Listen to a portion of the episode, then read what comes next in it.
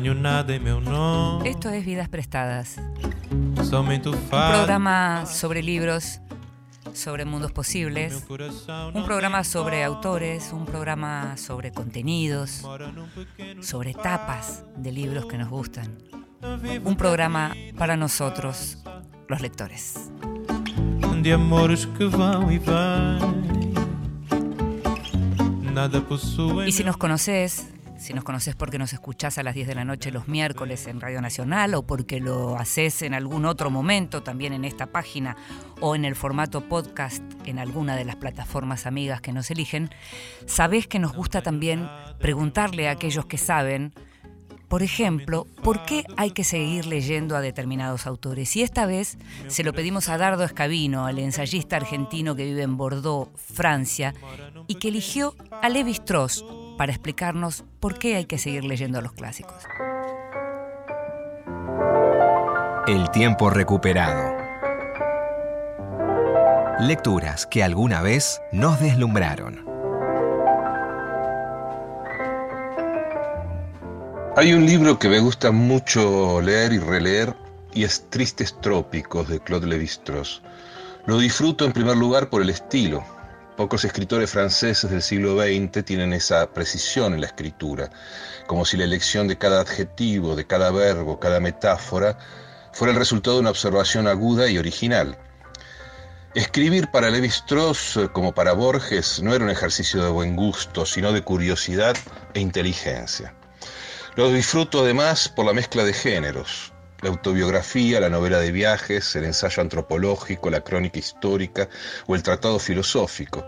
La paradoja en este aspecto consiste en que los clásicos serían las obras inclasificables, las que no pueden ordenarse con facilidad en un estante de las bibliotecas.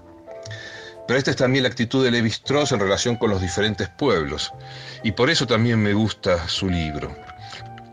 En lugar, en lugar de situarlos en una clasificación elaborada previamente por él, para ordenar todas las sociedades del planeta, salió a ver cuáles eran las clasificaciones que elaboraban los propios pueblos, cómo ordenaban ellos el mundo. Y los diferentes pueblos clasifican los diferentes seres del mundo a través de los mitos. Un mito funciona como los sistemas clasificatorios considerados racionales que, para los occidentales, claro, son los propios. Para Levi Strauss, todos los grupos humanos tienen razón, y hay que escuchar las razones que nos dan para entender por qué viven como viven y por qué hacen lo que hacen. El auténtico viajero, el auténtico explorador, es ese, el que viaja para descubrir las diferencias, las alteridades, la imprevisible diversidad, los relatos de los otros, y no para juzgarlos desde lo alto de algunas certezas, a la manera del conquistador, el misionero o el corregidor político. Bueno, un abrazo. Escuchábamos a Dardo Escabino, el ensayista argentino que vive en Francia, como te contaba recién, y premio anagrama de ensayo por su libro El sueño de los mártires, un ensayo precisamente sobre el yihadismo global. Vidas prestadas con Gil de Pomerañec. Por la radio de todos.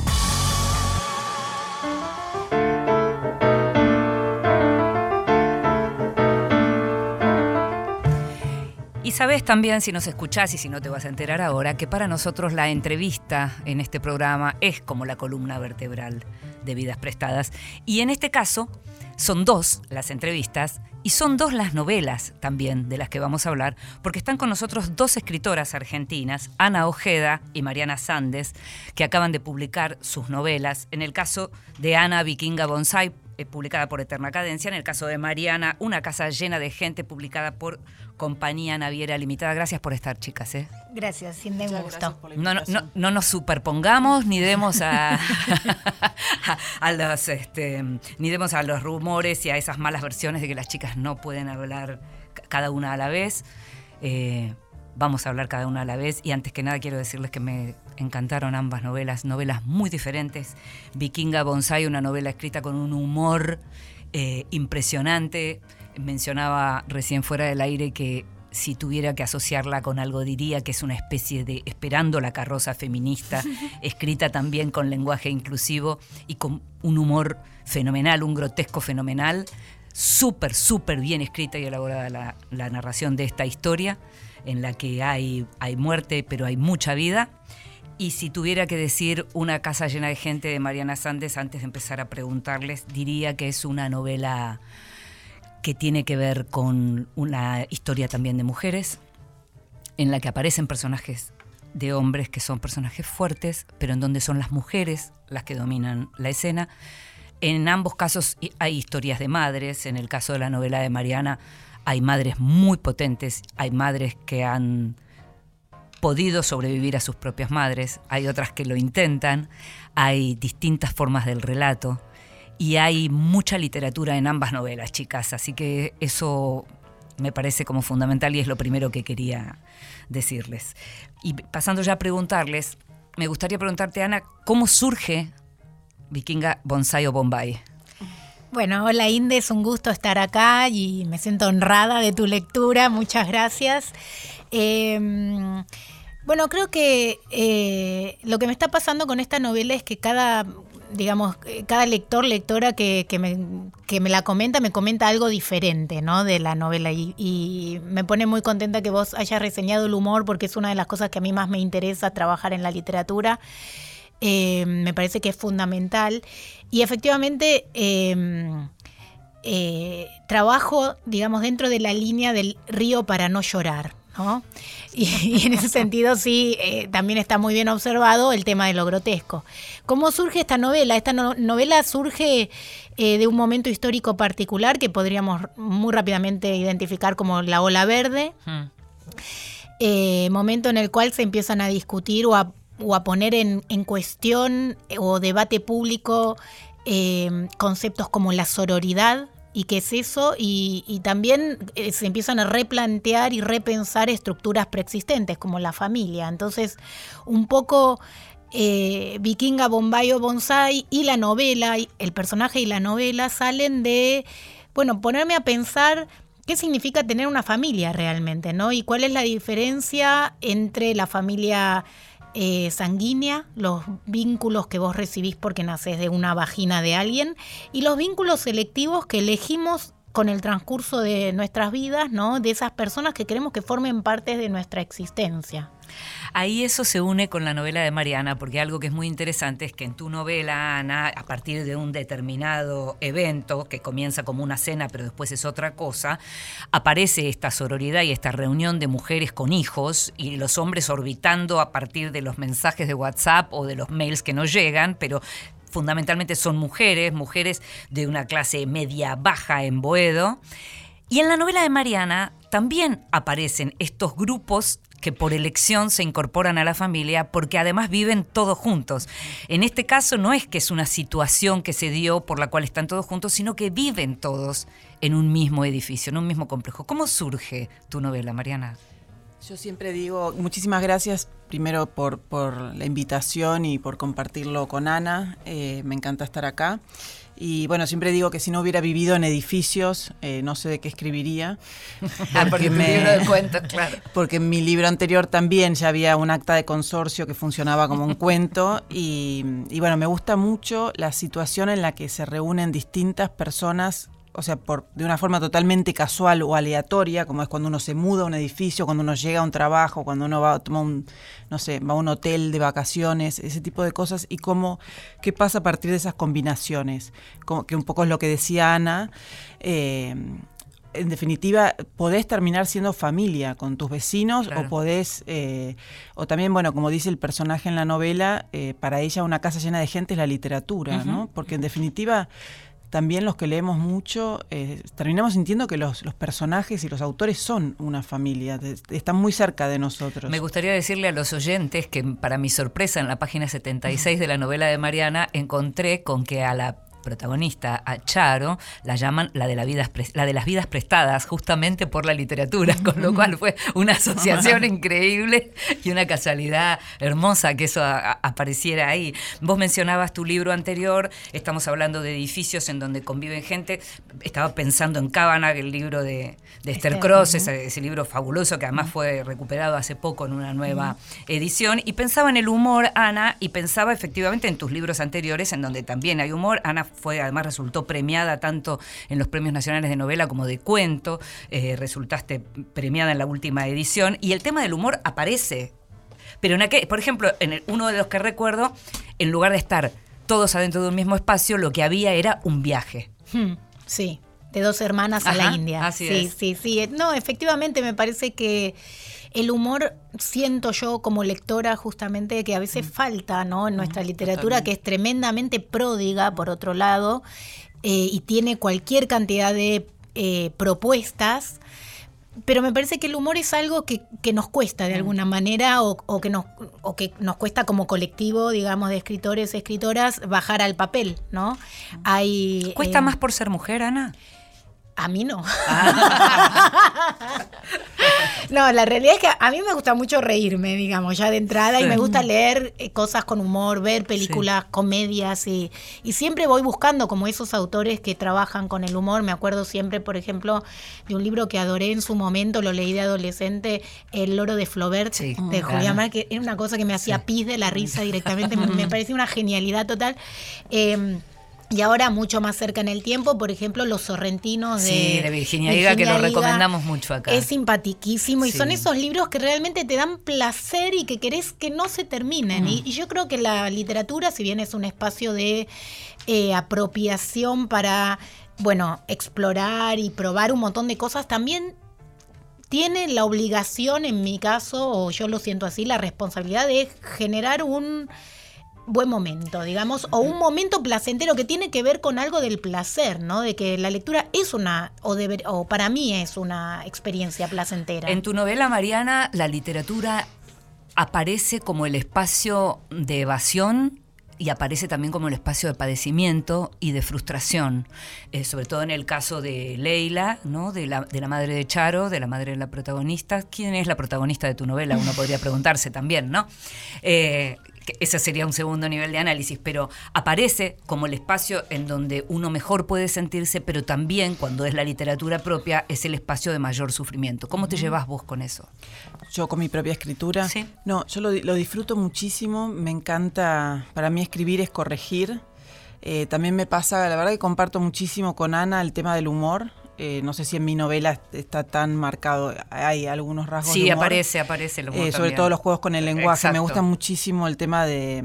Tengo como un toque con eso, de cambiar las palabras, ¿no? ¿Por qué llamamos a las cosas de un determinado, con un determinado nombre? ¿Por qué un sustantivo X delimita qué, objeto es y no otra? palabra? Efectivamente, eso que estás mencionando es importante porque además aparece el tema de las lenguas en tu novela y aparece una abuela que habla atravesado y que hereda una lengua atravesada a la hija y a la nieta de alguna manera, Claro, ¿no? tal Por el- cual. la mezcla con el inglés. Y, y me pasa, bueno, con- como, como dice Ana, a mí me gusta mucho la literatura que no es solemne o que no es dramática, ¿no? No me gusta la literatura dramática, sobre todo la contemporánea, por ahí en la, en la clásica lo aguanto más, pero en la contemporánea me gusta mucho el humor eh, y también he buscado, siempre fui rastreando autores que tuvieran que ver con el absurdo, por ejemplo. Me encanta el cine y la literatura de absurdo.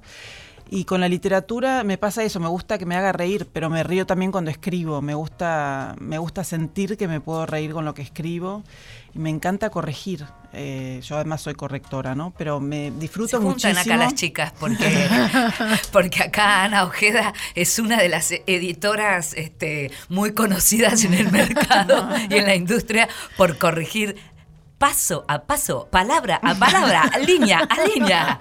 Y lo digo después de no me haber... deschaves, Inde. Después de haber sido sometida a ese escrutinio. Así que hasta en eso también tienen una. Sí, yo disfruto muchísimo del el repasar. Una vez que algo está escrito, me encanta volver a repasar. A veces soy muy lenta, eh, precisamente por eso. O sea, tardo también porque me quedo mucho tiempo disfrutando eh, ese ir y venir sobre lo ya escrito. ¿Y cuántos años estuviste trabajando una casa llena de gente? Desde que empezó la idea hasta que se publicó fueron 10 años exactos. Pero eh, en el medio, en el medio eh, paré para, bueno, salió mi libro de, salió un libro de ensayos sobre cine, que era mi tesis de maestría, después eh, hice un libro de cuentos, escribí una novela que nunca voy a publicar, es decir, en el medio pasaron otras cosas. Que nunca voy a publicar.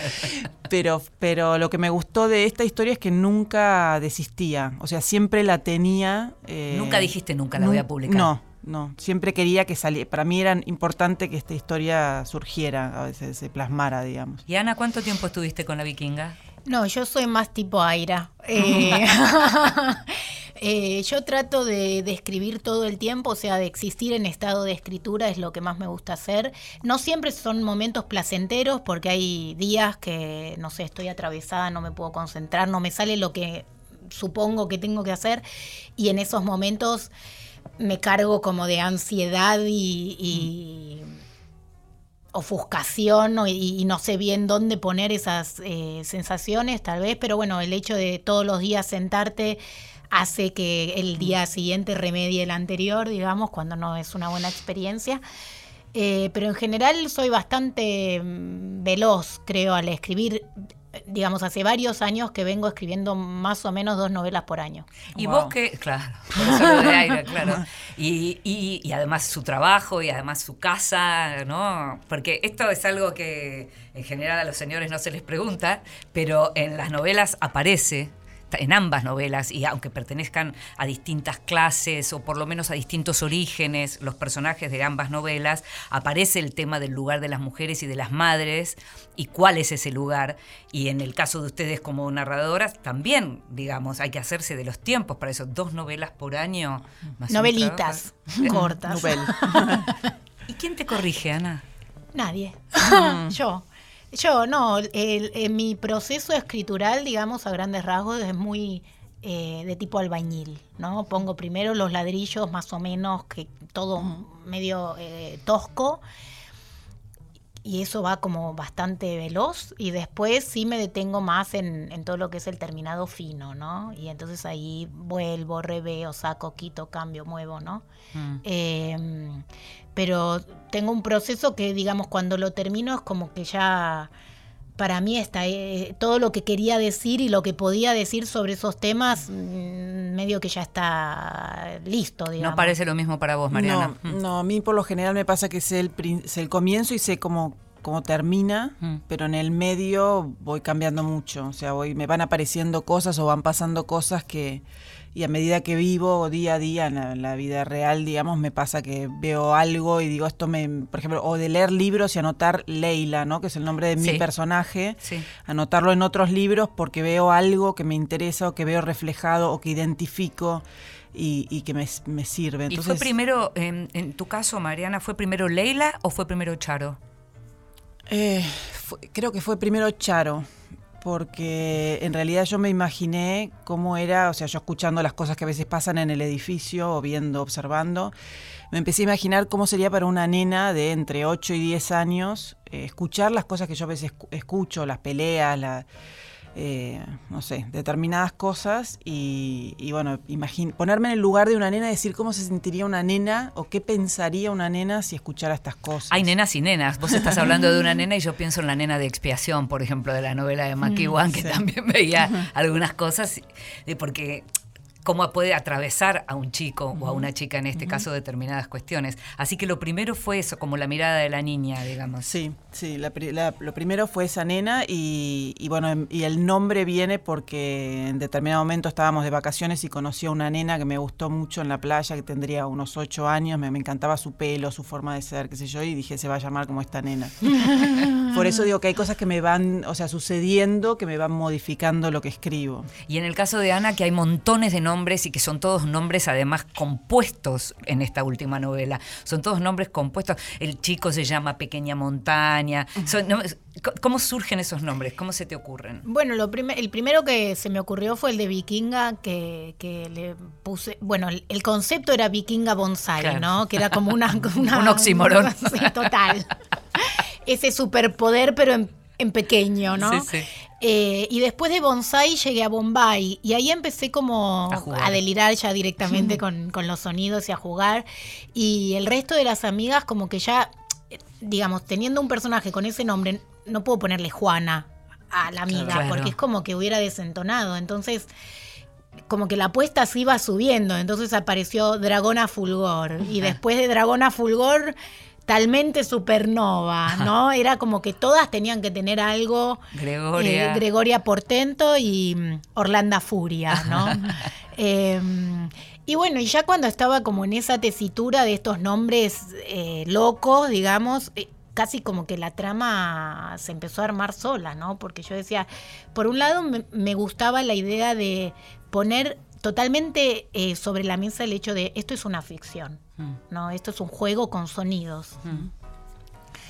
Sí, desdramatizando incluso lo más dramático, porque Claro. la novela de Ana desdramatiza lo más tremendo que puede ser la muerte, está desdramatizada Sí, en ese sí. sentido, ¿no? Sí, y, y está como una excusa para decir, bueno, está bien, murió alguien, ¿qué hacemos? ¿No?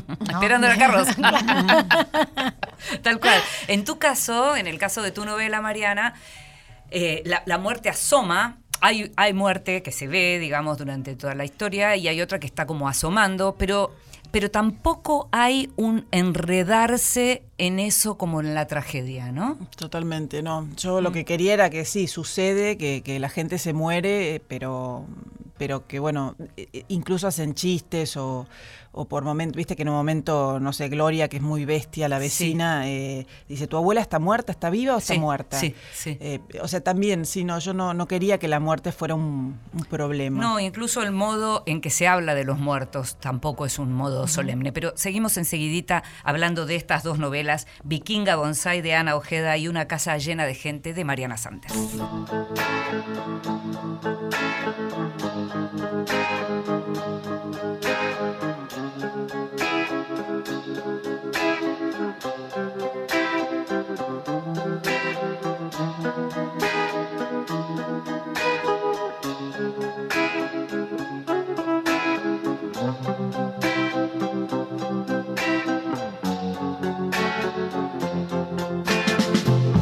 It's okay in the day. I'm staying busy. Tied up enough so I don't have to wonder where is he. Got so sick of crying. So just lately, when I catch myself,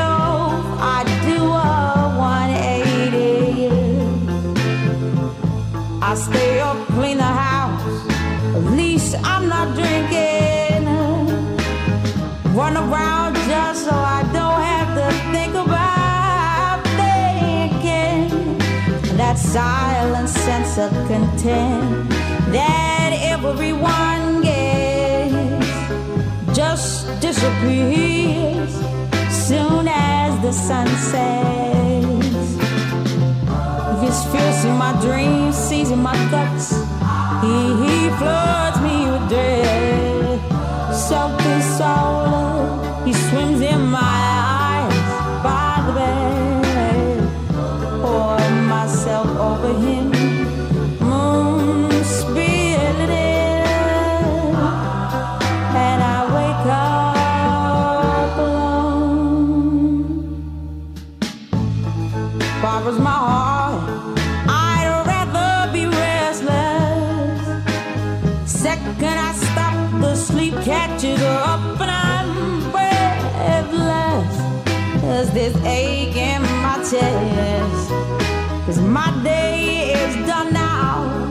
Y debes saber que es Amy Winehouse y el tema es Wake Up Alone.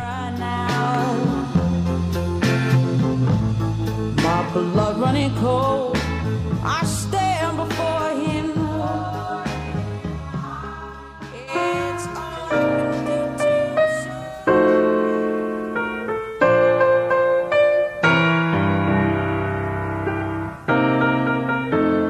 El extranjero. Libros de los que se habla en el mundo.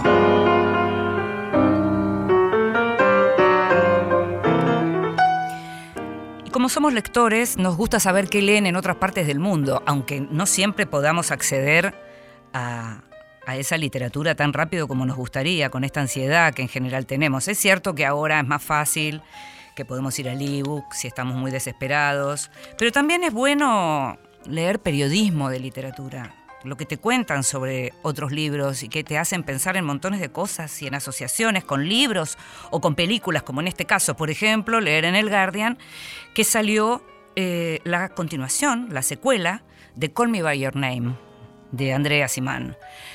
Seguramente leíste el libro o viste la película. La película anduvo muy bien. Es esa película que se convirtió en una especie de clásico del cine gay, ese romance entre un chico jovencito y un muchacho un poco más grande, no mucho más grande, pero que coinciden en la casa del más chico porque justamente el más grande trabaja o estudia con el padre del más chico.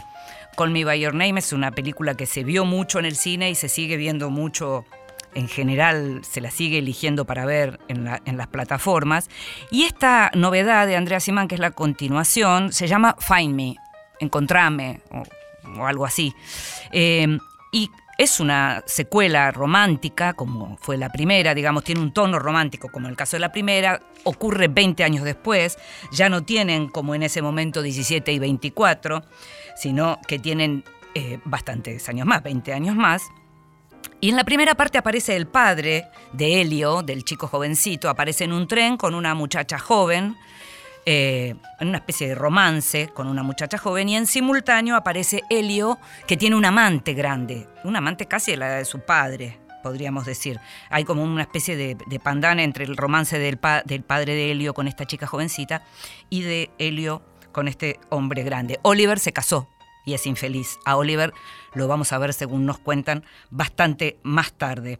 Eh, La relación que tiene Helio es con un hombre grande. Helio es un concertista, lo habíamos visto en Call Me By Your Name, que tocaba el piano y tocaba muy bien. Se convirtió efectivamente en un concertista. Es una novela que reflexiona sobre el amor como reflexionaba la anterior, que nos sorprendió tal vez porque tenía que ver con un amor entre dos hombres jóvenes y en un contexto familiar que no era adverso, sino más bien diríamos todo lo contrario, y que transcurría en un lugar maravilloso, en Italia, hermoso, entre jardines, gente cero marginal, eh, la pasaban bien y la pasaba bien la familia y la familia aceptaba cualquier tipo de elección por parte de este hijo. Y en este caso entonces esta continuación, que podría ser algo así como ocurrió en su momento con Antes que amanezca, antes que anochezca, ya no me voy a acordar, esa película romántica, pero que tenía que ver con una historia de amor entre un hombre y una mujer, en este caso se vuelven a encontrar Elio y Oliver 20 años después, parece que sobre el final de la novela. La novela se llama Find Me y esta nota y esta, este anuncio de la salida de Find Me de Andrea Simán lo leí en El Guardian. Vidas prestadas en la radio de todos. Seguimos en Vidas prestadas.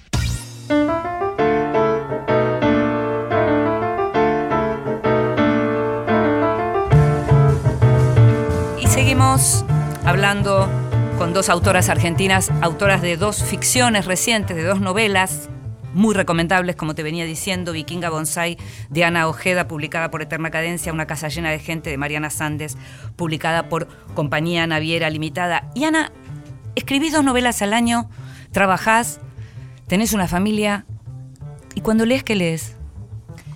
Leo bastante de noche, sobre todo antes de dormir, eh, a la mañana, a veces en el desayuno, los fines de semana. Y leo sobre todo contemporáneas, literatura argentina escrita por mujeres. Básicamente por mujeres. ¿Estás Sí. leyendo? Sí. Marian. Yo también leo de noche y también leo en el gimnasio porque había tenía muchos problemas de espalda, empecé a ir a hacer bicicleta, que yo y leo ahí un montón, pero leo clásicos, un montón de la verdad que leo, estoy revisando clásicos que no había leído o que leí y no me acordaba. Y cuando lees, Ana, contemporánea, ¿lees contemporánea argentina o contemporánea de todo el mundo? No, en realidad, digamos, tampoco es que me lo propuse ni, ni que... Estás es, leyendo eso en este leo momento. porque, claro, eh, muchas veces porque conozco a las autoras, voy a las presentaciones, bueno, me vuelvo con los libros y entonces, bueno, quedan ahí apilados en, en mi mesita de luz y, y voy... Y podés este, mirar eso como editora, quiero decir, en- no solo verlo como son tus colegas escritoras, sino con ojos de editora. ¿Podrías decirme qué te parece que está pasando con la literatura argentina escrita por mujeres hoy? Bueno, creo que hay, digamos, no creo que haya una sola eh, eh. No, lo que yo lo que creo que está pasando es que después de muchos años de no acceder a la publicación con facilidad, en este momento las mujeres estamos accediendo a todo el, amplio abanico de posibilidades editoriales, desde eh, editoriales muy mini, súper independiente, under, a editoriales multinacionales. Eh, y creo que como hubo muchos años en el, eh, durante los cuales era muy difícil lograr que te publicaran, claro, hay mucho material de pronto dando vuelta escrito por mujeres en todos los géneros, Sí. ¿no? Eh, ficción, pero también no ficción. Eh, y, y me parece también que todas las escritoras tenemos como mucho inédito también, ¿no? Ujú. de, de- de que se fue acumulando, porque bueno, realmente era muy difícil llegar a publicar en editoriales. eh, Llegar a publicar. llegar a publicar, sí, sí. punto. ¿Sentís algo parecido? Eh, con respecto a, A a la que- dificultad de llegar a publicar. Sí, y que en este momento incluso eh, les cuento que acá en este programa pasó alguna vez algún autor hombre muy publicado diciendo que, por ejemplo, ya muchos hombres ya empiezan a sentir que a veces cuando tienen que hacer una selección o un recorte, en todo caso recortan hombres, no recortan Es mujeres en este momento. Es muy Claro. probable que eso esté pasando, sí, que se, le- que, que se está cediendo el lugar para que lo ocupen las mujeres. Yo igual imagino que también el hombre que empieza y que es un autor no conocido al principio, tam- tampoco sé si le es tan fácil claro, publicar. claro. Me parece que cuando uno empieza me da la sensación que, que, bueno, que se tiene que ir haciendo el lugar de todas formas, me imagino. Mm. Cuando decís que lees clásicos, Mariana, le, eh, ¿estás leyendo o releyendo? Algunas veces estoy leyendo y otras releyendo. Eh, por ejemplo, ahora, bueno, como estuve yendo a escuchar unas clases de, sobre Kafka, estuve releyendo Kafka. Eh, la Metamorfosis, no sé, debe ser la quinta vez que la leo, pero nunca me cansa. Eh, después leí, eh, me gusta mucho leer la obra entera de un autor. Me- agotar un autor. Exacto, me- me- eso siempre me gustó cuando hice la carrera y ahora también. Entonces, por ejemplo, no sé, creo el año pasado agarré Fitzgerald y me bajé el ebook de con toda la obra completa y leí una enorme parte, no todo, todo, pero ¿En lengua original? sí, en inglés. Ana, ¿lees en otras lenguas? Sí, leo, eh, depende de lo que... Pero yo soy una lectora bastante caótica y tiendo a abandonar todo lo que me aburre y todo, o sea, no, no dudo un instante porque no hay tiempo, No, digamos, no y hay, hay. tanto para leer que realmente si, si noto que no sintonizo con lo que estoy leyendo, no hago ningún esfuerzo, la verdad. Y cuando escriben, ¿leen en voz alta lo que escriben? ¿Se lo leen a alguien?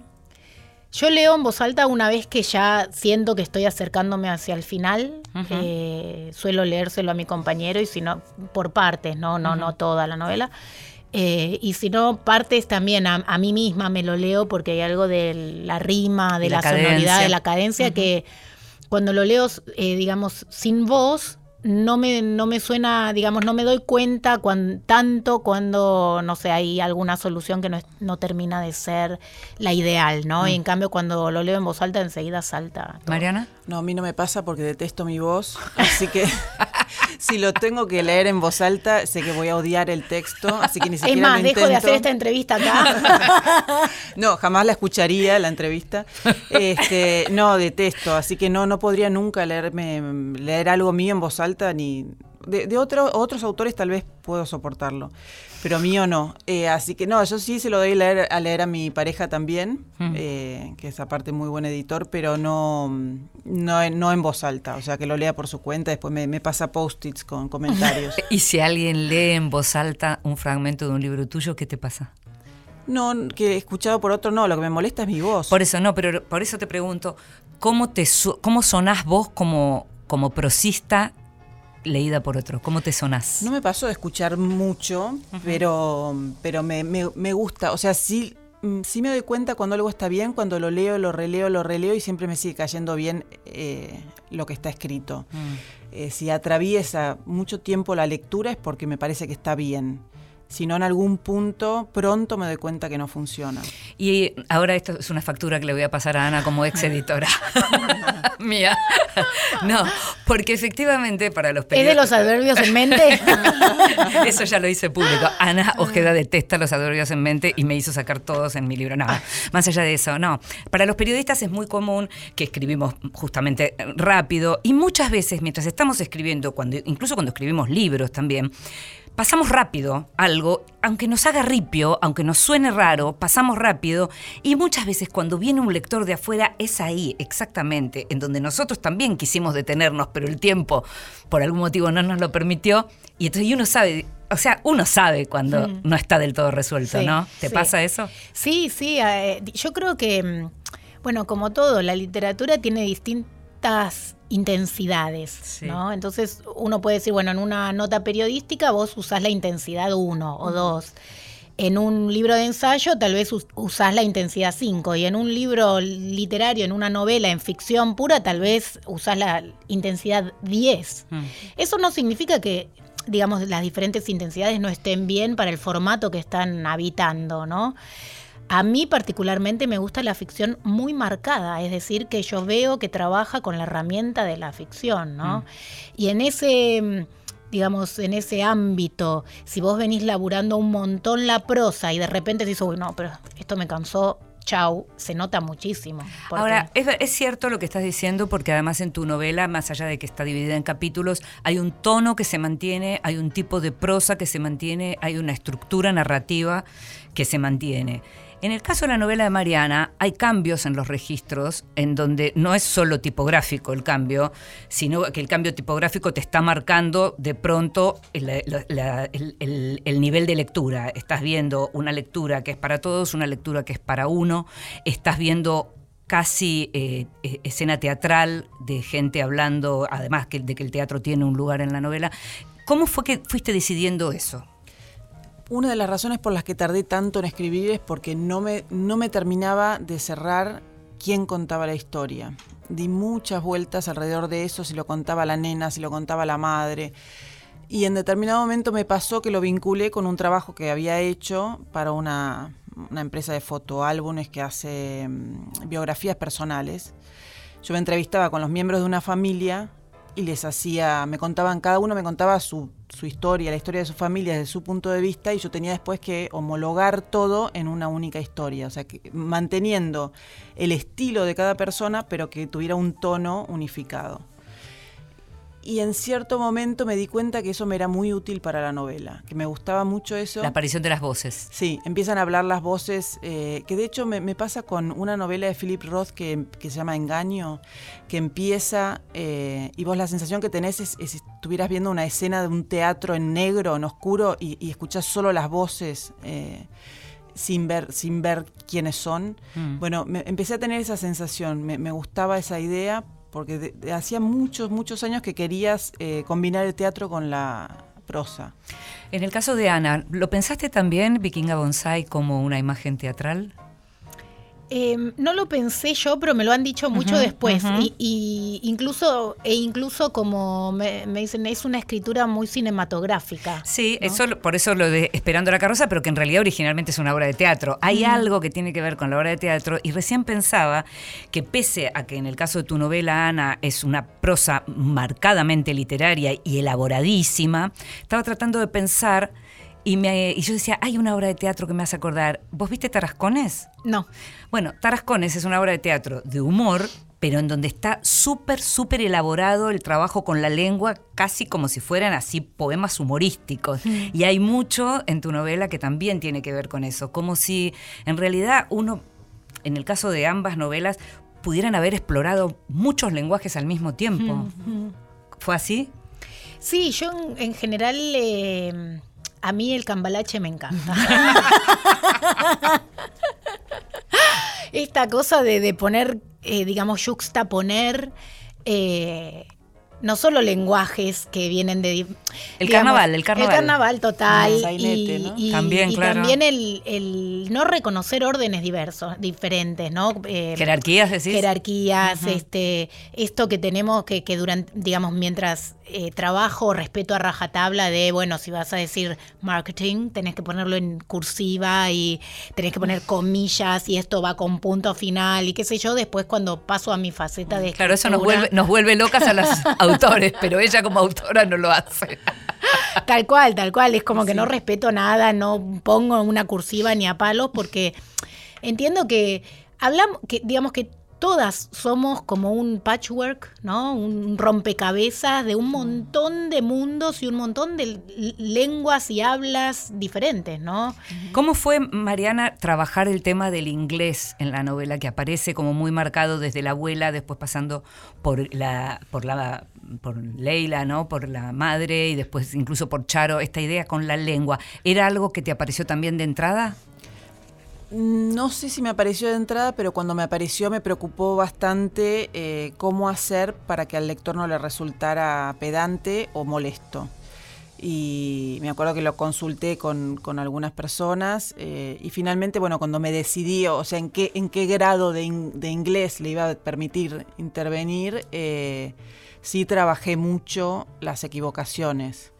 O sea, cómo utiliza mal las preposiciones. Claro, eso es lo más interesante, ese castellano este, con, con- con- con sonoridad inglesa, ¿no? El- sí, sí. eh, hay una especie de Spanglish. eh, después, este, sí, como tengo un compañero de trabajo británico, se lo di a leer Ah. eh, porque él- sus abuelos hablaban mal. Ah. Este, entonces, bueno, compartimos un poco la- las discusiones acerca de que, que- que y otras las inventé directamente, las, o sea, cosas que a mí me parecía, por ejemplo, en vez de decir habitantes, dice inhabitantes. Inhabitantes, claro. Eh, o sea, muchas de esas las, las puse porque me divertían a mí, por esto que dice Ana, de me encanta lo de jugar con las palabras. En un momento dice que ella nunca hace, ella no tiene problemas con el lenguaje, a lo sumo tiene algunos paracaidismos, ¿no?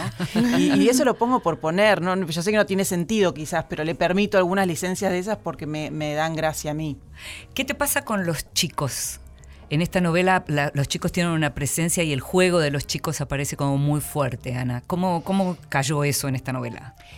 Eh, fue, todo fue medio azaroso, se iban sumando y no los podía detener y cada vez había más. Y llegó un momento en el que dije, bueno, basta de gente, porque al final eran como 10 personas, no daba abasto aparte para, como la escritura es, eh, digamos, eh, parcelada, no podía dejar de escribir en ningún momento porque me olvidaba de quién era quién o qué había hecho en el último instante, ¿no? O sea, me, tenía todo un nivel de, atención ahí muy requerida, de acordarme en qué estaba la última vez que había escrito sobre ese personaje. Algo muy lindo de la novela de Ana, y tenemos que ir redondeando, tiene que ver también con que, más allá de las ideas de Ana Ojeda en relación al movimiento de mujeres y a la, a la cuestión feminista, es cero solemne con eso y se ríe muchísimo de las cosas digamos, que llegamos a ser las mujeres también en esta revolución de las mujeres. Y eso, eh, es- ese, ese quite de solemnidad al discurso feminista le hace mucho bien, no solo al femi- le hace mucho bien a la literatura y le hace mucho bien al feminismo. Chicas, un placer haberlas leído, eh, es un placer siempre conocerlas y verlas, pero es un placer realmente haber leído estas novelas, Vikinga Bonsai de Ana Ojeda, una casa llena de gente de Mariana Sánchez, y escucharlas hablar y tenerlas acá en el programa. Gracias por venir. ¿eh? Muchísimas gracias. Gracias a vos, Inde.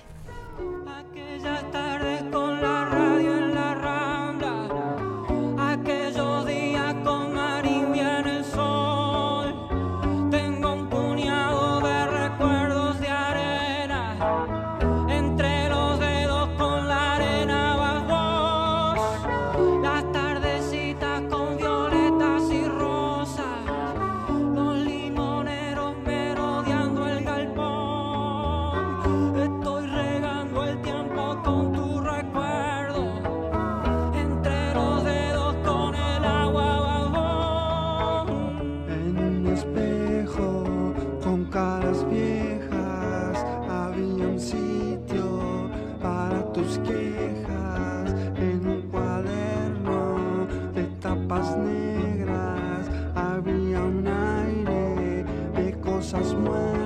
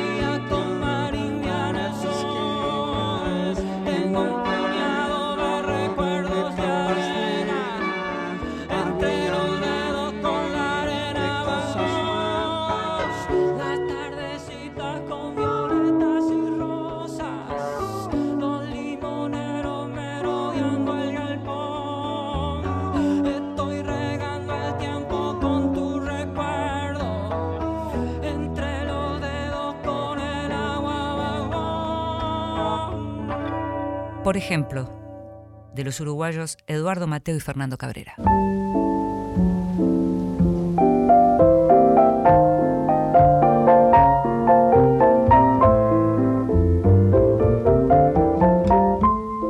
Mesita de Luz. Grandes lectores nos cuentan qué están leyendo.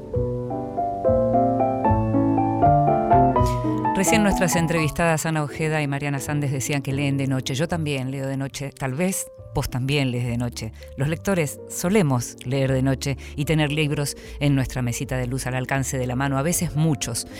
Nos gusta preguntarle a los grandes lectores qué están leyendo y esta vez nos fuimos a Europa a preguntar, nos fuimos a Berlín. Se lo preguntamos a Samantha Schweblin.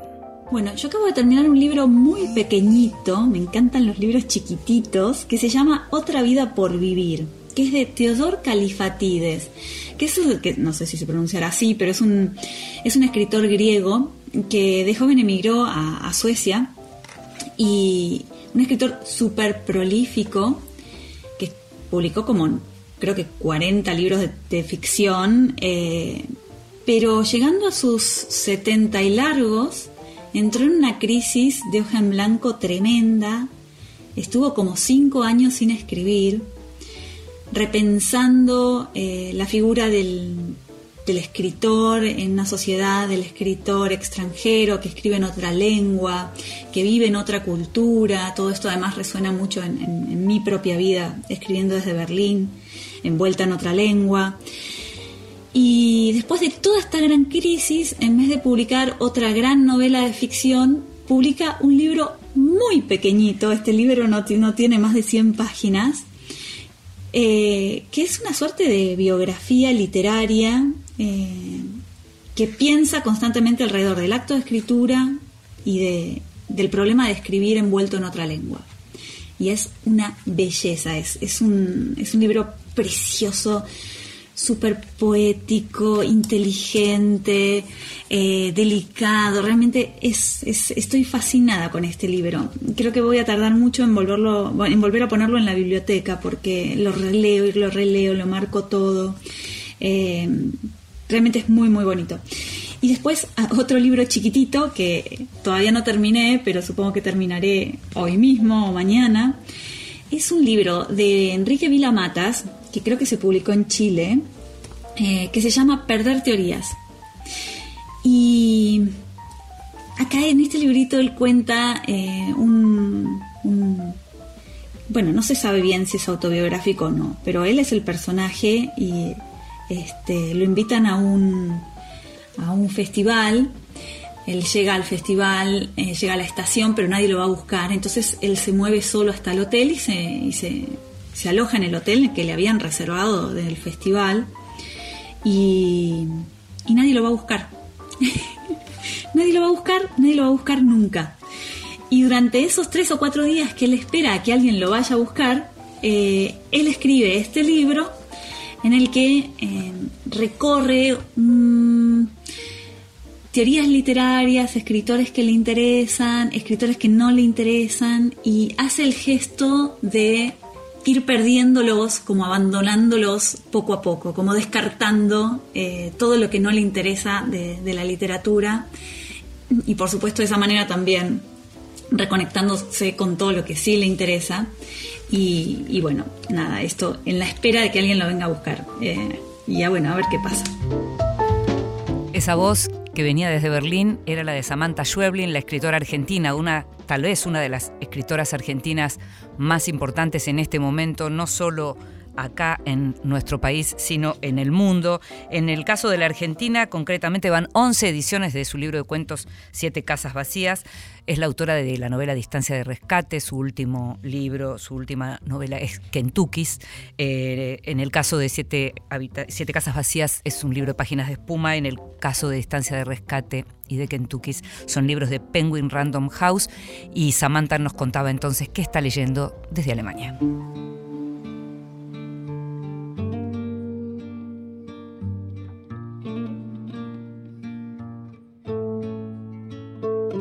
Was always working steady, but I never called it art.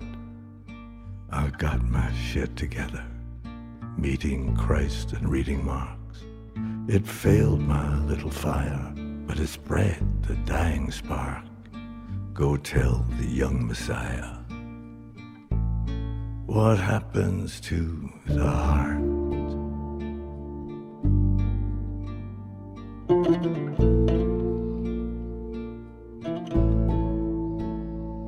Was a mist of summer kisses where I tried to double park. The rivalry was vicious. The women were in charge. It was nothing, it was business, but it left an ugly mark. I've come here to revisit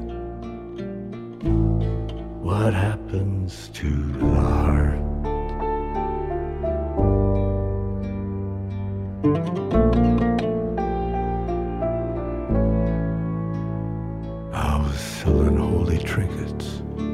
Was dressing kinda sharp. Had a pussy in the kitchen and a panther in the yard. In the prison of the gifted, I was friendly with the guards, so I never had to witness what happens to the heart.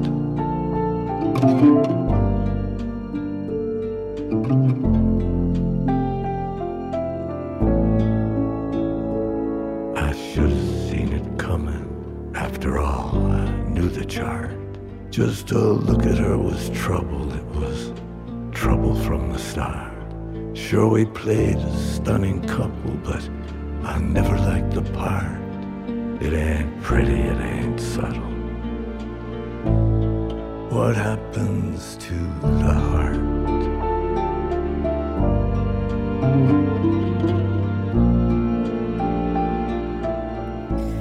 Y esta voz, esta voz, la de Leonard Cohen, el canadiense, que ya nos dejó hace un tiempito poeta y cantante. Y este es un tema póstumo que se descubrió, o que por lo menos salió a la luz en los últimos días, y se llama Happens to the Heart. Libros que sí, títulos nuevos y no tan nuevos que son imperdibles. Mira, este libro del que te voy a hablar ahora es un libro que tiene muchos años, justamente, es un libro del siglo pasado y que tiene una recuperación de hace un tiempo, posiblemente un año. Fue recuperado por la colección Rara Avis que dirige Juan Forn en Editorial Tusquets. Se llama Crónica de mi familia de Vasco Pratolini y no es ninguna sorpresa decirte que es un libro que es una belleza y que es un libro que está bueno que se rescate porque tiene que estar siempre en circulación. Es una elegía, es un hombre que le habla a su hermano, es una elegía. Vasco Paratolini fue guionista de Rocco y sus hermanos de Visconti y de Paisá de Rossellini, autor y guionista, como te decía, y le habla a su hermano menor, y le hablan a su hermano menor ya en ausencia. Es una elegía que, recupera una histórica eh, y dramática historia familiar con escenario de guerras. No están los combates en la escena.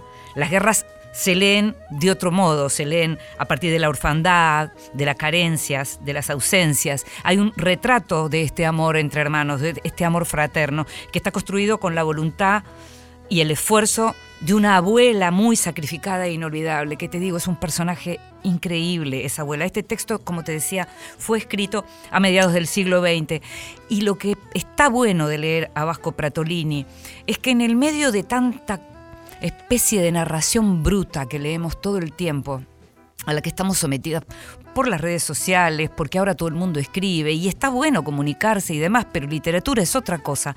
Recuperar libros como este, Crónica de mi familia, de Vasco Pratolini, es algo que nos hace bien al alma y que a los lectores nos hace bien. El libro arranca justamente con una advertencia al lector y dice, este libro no es una obra de ficción, es un soliloquio del autor con su hermano muerto. Al escribir buscaba consuelo, no otra cosa. Le mortifica pensar que intuyó apenas y demasiado tarde la espiritualidad de su hermano. Estas páginas se ofrecen como una estéril expiación. Te aseguro que si empezás Crónica de mi familia de Vasco Pratolini, no vas a poder cerrar el libro hasta terminarlo.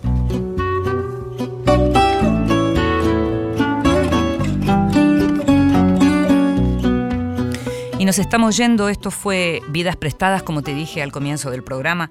Estamos los miércoles a las 22 en Radio Nacional y seguimos en la página de Radio Nacional y también como podcast en diferentes plataformas. En la operación técnica estuvo como siempre Diego Rodríguez, en la producción también como siempre Gustavo Kogan. Me llamo Inde Pomeráñez, me gusta escucharte, me gusta que estés ahí. Chao.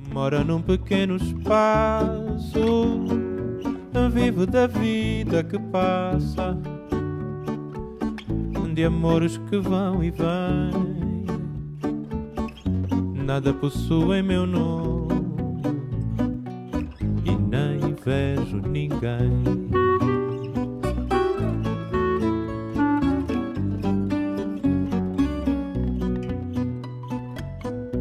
Não tenho nada em meu nome, é somente o fado que faço. Meu coração não tem fome mora num pequeno espaço. Vivo da vida que passa, de amores que vão e vêm. Nada possui meu nome.